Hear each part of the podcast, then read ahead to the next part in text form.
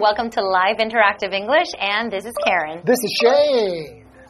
And today we're looking at a story, right? We are. It's called The Celebrated Jumping Frog of Calaveras County. And mm-hmm. this is part two. That's right. Okay, so if you haven't watched part one, you need to go back and, you know, maybe just remind yourself if you already have watched it, but you need to know what was going on before. Mm-hmm. So let's continue this story, huh? Okay, well, we know that there is a man, right? Right. Named Smiley who likes to gamble, but are you the gambling type? Oh, well, you know, not really. I just do not like to lose money. I don't like to lose money either. Well, if you how, will you play like uh, like during Chinese New Year or something? Will you play with just like very small amounts of money? Would that be okay? like one dollar coins, yes. One dollar coins. That's okay. it- it's okay, but if it starts becoming like Like fifty dollar coin, that's not okay. Same here. I don't I don't like losing like you know real money. Exactly, because I work so hard for every single penny. I don't want to lose it just like that. So have you ever been to a place like Las Vegas or casinos or something? Well, I have been to the casino, I remember once, and then I played one of the table games. Yeah. And then I had five Canadian dollars, and I lost my five Canadian oh. dollars. Oh. And I was very, very upset. So I told myself I was never going to play any games anymore. the first time I gambled, I actually won a lot of money. Beginner's luck. Beginner's luck. Yeah, my girlfriend's mother, you know, I was just 21 and I could gamble now, so she took me there and we went inside Mm-hmm. and she gave me like a hundred US dollars. Okay. And I was playing the quarter machines, The slot machines? the slot yeah? machines, Uh-huh. and I won 500 US dollars from one quarter. 500! Wow, you were so lucky. But I just said, I'm stopping now. and then I just took my money and then yay. But I still won't gamble. I never gambled after that in a casino. really? So you're not greedy, mm. right? Well, not that greedy. Okay, that's good because I think that's how it becomes really, really dangerous, right? If you're greedy and then you start losing a lot more money. okay, hmm. well, let's get back into the story with Smiley. All right.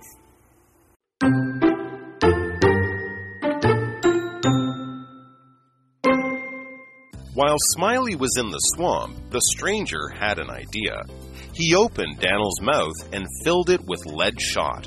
When Smiley returned with a new frog, he gave it to the stranger. Both men then lined their frogs up next to each other on the ground. On the count of three, they touched their frogs to startle them into jumping. The new frog immediately leaped off, but much to Smiley's surprise, Daniel didn't budge. Confused, Smiley handed over the $40 as promised, and the stranger quickly left town with his winnings. As he left, the man called out, I still don't see what's so special about that frog. Smiley scratched his head and thought to himself, What could possibly have thrown Daniel off today? Is there something wrong with him?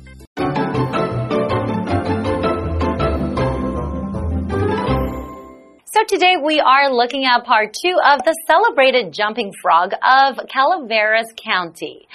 Ooh, we're on part two, right? Right, so we've got this frog that uh, is owned by Smiley, who loves to bet, and he has trained this frog to jump really high, and he has actually bet a stranger Mm-hmm. that his frog could outjump any other frog in Calaveras. So he's gone to get a frog for the stranger, but left the frog with the stranger. That's right. So while Smiley was in the swamp, mm-hmm. the stranger had an idea. he opened Daniel's mouth and filled it with lead shots. Hmm. so that's just like small pellets of lead, small little hmm. balls of lead. Okay? When Smiley returned with a new frog, he gave it to the stranger. That's cheating. Is cheating. Okay, well, let's continue. That's why you don't get involved in gambling and gambling with people because uh, you know, it's just not good stuff. Exactly, and people would do a lot of things just to try to win, Right. right? Okay, so both men then lined their frogs up next to each other on the ground. On the count of three, they touched their frogs to startle them into jumping. The new frog immediately leaped off. But much to Smiley's surprise, Daniel didn't budge. Hmm. Okay. So they touched their frog to startle them. What does that mean? So to startle means to do something unexpected Mm-hmm. that surprises and or could sometimes worry a person or an animal. like, Like, whoa, right? ah. That's right. So, for example, she was concentrating on her book and his voice startled her. Mm, sometimes that happens. Right. And then remember, Daniel didn't budge.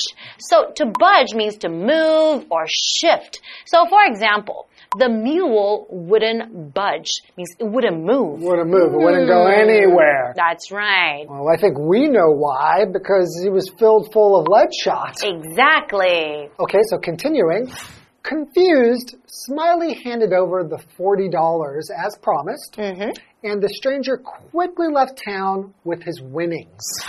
Forty dollars, like we said back then, it's a lot of money, right? He just handed it over because it was a bet, so mm-hmm. he's an honorable man, you know, he mm-hmm. didn't try to get out of it, mm-hmm. right? So the man left, the stranger left the town with his winnings. Mm. So winnings, winnings is, uh, you can use the word to refer to the money that someone wins in a competition or by gambling. Mm. So for example, you can say, I have come to collect my winnings. Mm-hmm, that's right. And confused. Remember how he was really confused, right? So, what does that mean? if you're confused, you don't know what to do or do not understand what is happening or is being said. Mm-hmm. So, for example, Jenny was confused why the letter hadn't arrived yet. Yeah, that's right. And Smiley was confused because usually Daniel would jump really, really high in the competition, didn't right? even- and he didn't even budge this time. Exactly. Weird. Okay, let's read on and find out what happens next. As he left, the man called out, I still don't see what's so special about that frog. and he knows why. He's cheating. Smiley scratched his head and thought to himself, what could possibly have thrown Daniel off today? Is there something wrong with him? Oh, to throw somebody off means they're not performing, you know, Yeah. they're like how they usually do, right? Exactly. Hmm. Yeah, so he scratched his head. So to scratch means like to use something sharp, such as a nail, or it could be your fingernail, um, against the skin with your fingertip. You know, you go across your skin like that. So, for example, Desmond was scratching his arm all night after it was bitten by insects. And a lot of people will scratch their heads when they are confused, when, Yeah. when they don't know what's happening, right? The typical way to show someone's confused. Hmm. okay, why don't we go ahead and take a break and we'll come back and find out what poor Smiley's going to do. All right.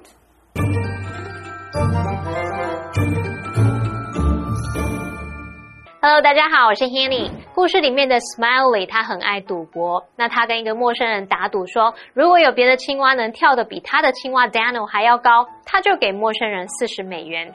接着他把 Daniel 交给陌生人保管，然后他去沼泽帮陌生人抓青蛙来比赛。 好，当 Smiley 在沼泽里的时候呢，陌生人有了一个点子，他就打开这只 Daniel 的嘴巴，往里面塞满了那种铅弹。接着，Smiley 就带了一只新的青蛙回来送给陌生人，然后他们把青蛙并排摆在地上，数到三的时候，他们就触碰青蛙来吓他们，让他们可以跳起来。那新的青蛙立刻就跳开来了。可是让 Smiley 非常惊讶的是，他的 Daniel 竟然完全不动诶。好，我们先看到文中的 lead shot，它是不可数名词，来指这个铅弹、小铅球。那 L E A D 在这里念作 lead，要注意发音，它是指铅的意思。那么 Shane 老师在提到这个铅弹、铅球的时候呢，他提到这个 pellet，P E L L E T，pellet，它表示小颗粒或是球状物。那补充单字 startle，它表示使惊吓、使大吃一惊。那么 budge 则是表达使移动、挪动的意思。Carol 老师刚刚说到一个例句是 The mule wouldn't budge。那只骡子就是不移动，那么 mule 就是骡子的意思哦。好，那么现在 Smiley 感到很困惑，不过他有按照承诺交出四十美元。陌生人拿了钱就马上离开了，然后接着 Smiley 就搔一搔头，心里想着今天到底是什么事情让他的 Daniel 失常呢？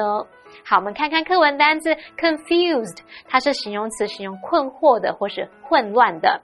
那么 scratch，scratch 表示搔或者是抓，scratch one's head 就是用搔头、抓头那种意象去表达感到困惑啊、搔头苦思的意思。好，这边两个重点，我们进入文法时间。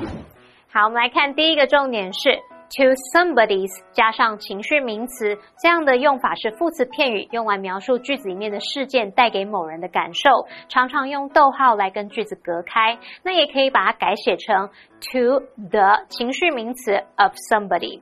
好，那我们看一下常见的搭配情绪名词有 surprise 表示意外惊讶，disappointment 是失望，joy 高兴，regret 懊悔，relief。安心、松口气等等。举例来说，Much to her disappointment, she didn't get her dream job。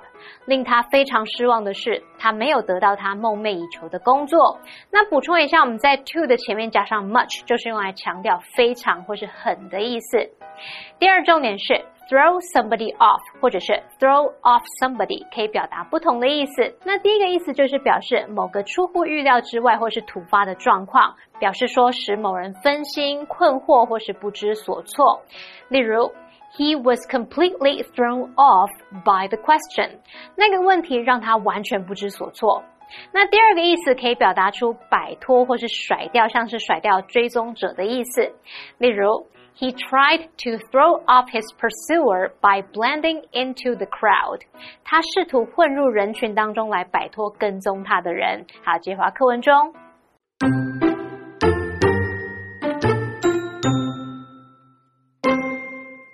Then Smiley noticed his frog seemed strangely lumpy. Picking it up, he realized that Daniel weighed nearly five pounds. He turned it over, and all the lead came tumbling out of the animal's mouth. Though Smiley took off furiously after the cheat, he couldn't catch the man.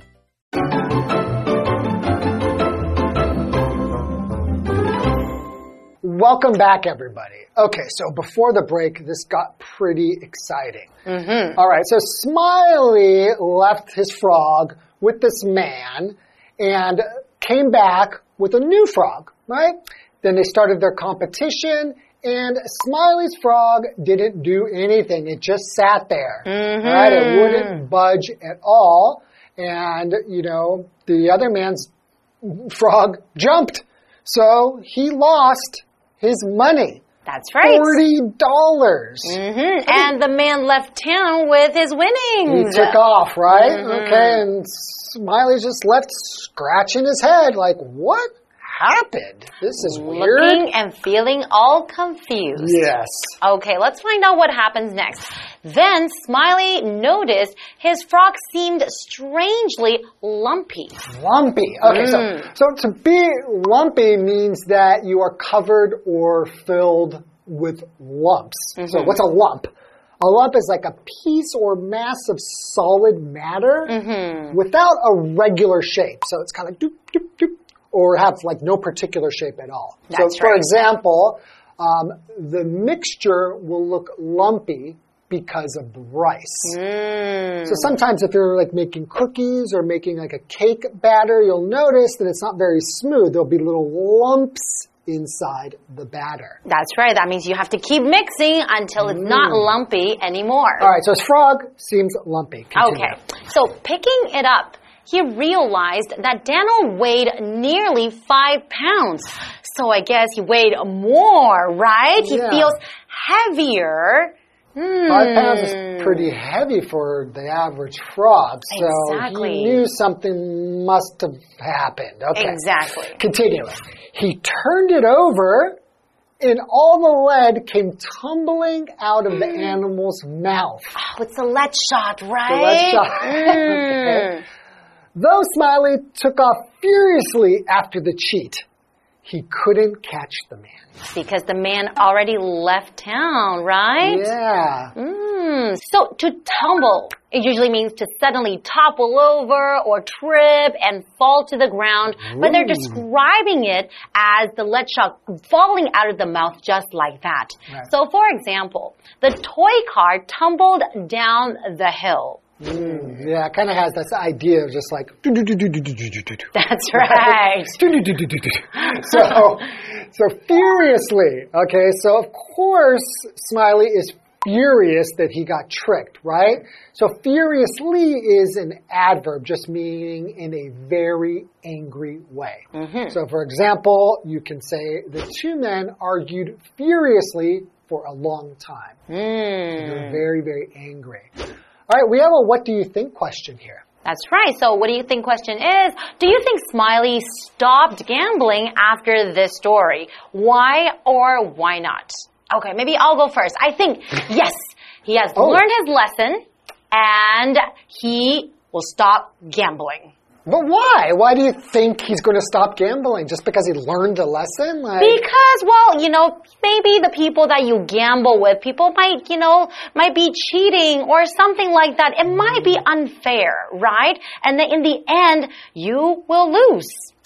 now I think Smiley, judging by his personality, You don't think so? I don't think he's going to stop gambling. No. And I think in this case, he's just going to try to be smarter Hmm. about the way that he gambles. I don't think he'll think, I need to get some money back. I lost $40. That's a lot. Mm-hmm. How am I going to get this money back? I'm just going to gamble more, but I'm going to be more careful. That's, I don't know. I don't, I'm not very optimistic about Smiley. Really? So it, do you think it's because of his personality? Right. So he's not going to change.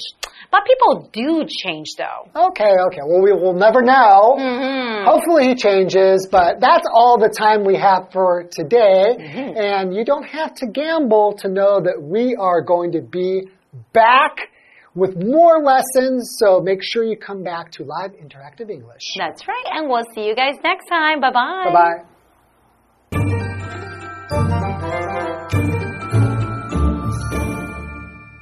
Smiley 的青蛙今天失常，一动也不动。那他就注意到他的青蛙似乎异常的笨拙沉重，他就把青蛙抓起来，发现 Daniel 有将近五磅重诶，然后把它翻过来之后，所有的这个铅弹都从 Daniel 嘴巴里面滚出来了。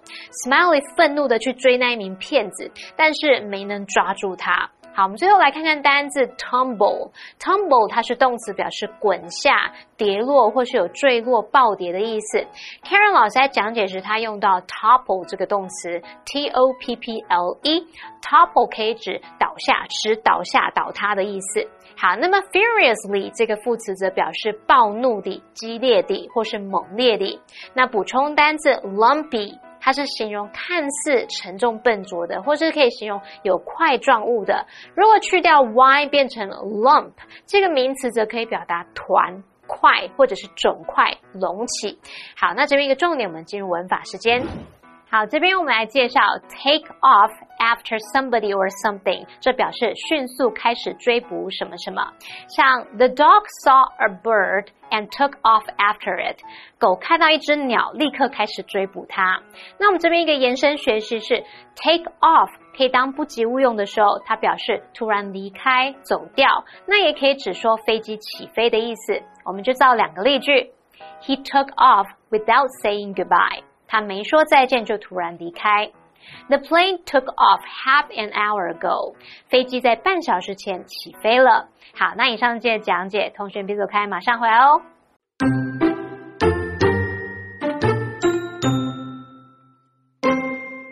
While Smiley was in the swamp, the stranger had an idea. He opened Daniel's mouth and filled it with lead shot. When Smiley returned with a new frog, he gave it to the stranger. Both men then lined their frogs up next to each other on the ground. On the count of three, they touched their frogs to startle them into jumping. The new frog immediately leaped off, but much to Smiley's surprise, Dan'l didn't budge. Confused, Smiley handed over the $40 as promised, and the stranger quickly left town with his winnings. As he left, the man called out, I still don't see what's so special about that frog. Smiley scratched his head and thought to himself, What could possibly have thrown Dan'l off today? Is there something wrong with him? Then Smiley noticed his frog seemed strangely lumpy. Picking it up, he realized that Dan'l weighed nearly five pounds. He turned it over, and all the lead came tumbling out of the animal's mouth. Though Smiley took off furiously after the cheat, he couldn't catch the man.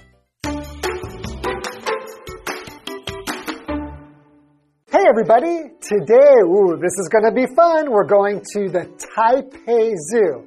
Now, this makes me think about animal sounds. And animals sound different in English than they do in Chinese. So, how about some examples? So, a dog, what sound does a dog make? In English, it goes woof, woof, woof. A cat, pretty similar. Our cats go meow. How about a frog? Ribbit, ribbit. How about a horse? Neigh, neigh. So as you can see, our animals in a different language make different sounds as well. So why don't we go check out the Taipei Zoo and see what kind of animals they have.